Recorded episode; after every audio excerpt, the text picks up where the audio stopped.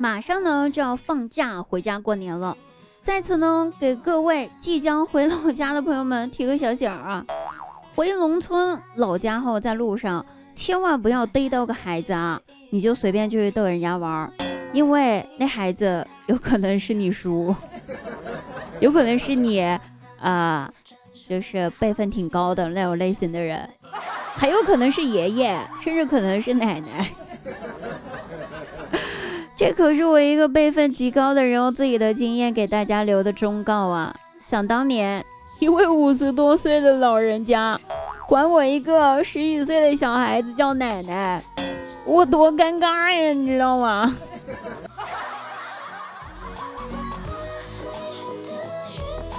反正听我的就对了。大家好，我依然是那个在我们家族里面辈分稍微有那么一点点高的滴答姑娘。哎，这个。好吧，滴答奶奶，每天晚上九点打开喜马拉雅，搜索“滴答姑娘”四个字，进入直播间收听直播，更多精彩等你来听哦。哎，我上大学那会儿放暑假回家待着，我妈呢就突然之间推开我的房门走了进来，问我说：“闺女儿，你是不是又换男朋友了？”我懵了，非常惊讶啊。嗯你咋知道的？你派人跟踪我？我妈一拍手，嗨，干嘛呢？派人跟踪你？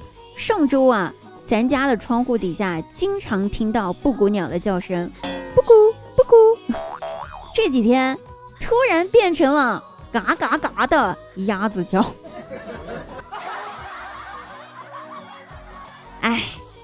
果然啊，姜还是老的辣。看来这些伎俩啊，都是我妈他们当年玩剩下的。你说是不？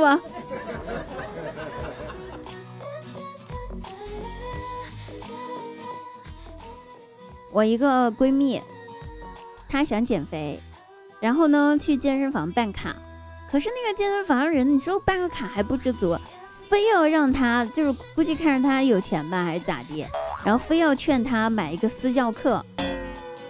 他撩了一下头发，对那个销售说：“哎，不了不了不了，好不容易换个新的健身房，我怕我又忍不住和教练滚床单，那可咋整啊？”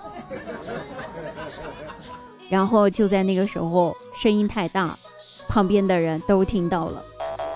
从此，虽然他没有在这家健身房买过私教课，但是每次去健身房。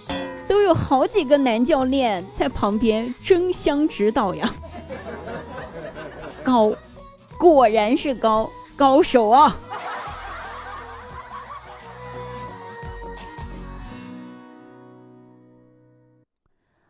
我有一位同事，他的老婆呢，在嫁给他之前呢是呃，哎，就那种魔术师的助理这种职业。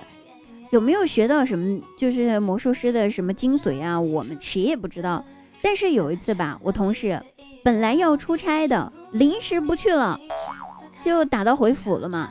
回家开门之后，发现他老婆在卧室里面，哎，衣服身上的衣服也穿的乱糟糟的，头发也乱糟糟的。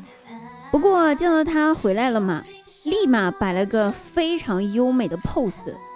对着自家的衣柜做了一个施法的动作，然后说：“老公，接下来就是见证奇迹的时刻哦，你千万不要眨眼睛哦。”然后下一秒，一个光着膀子的男人从他家衣柜里面 变出来，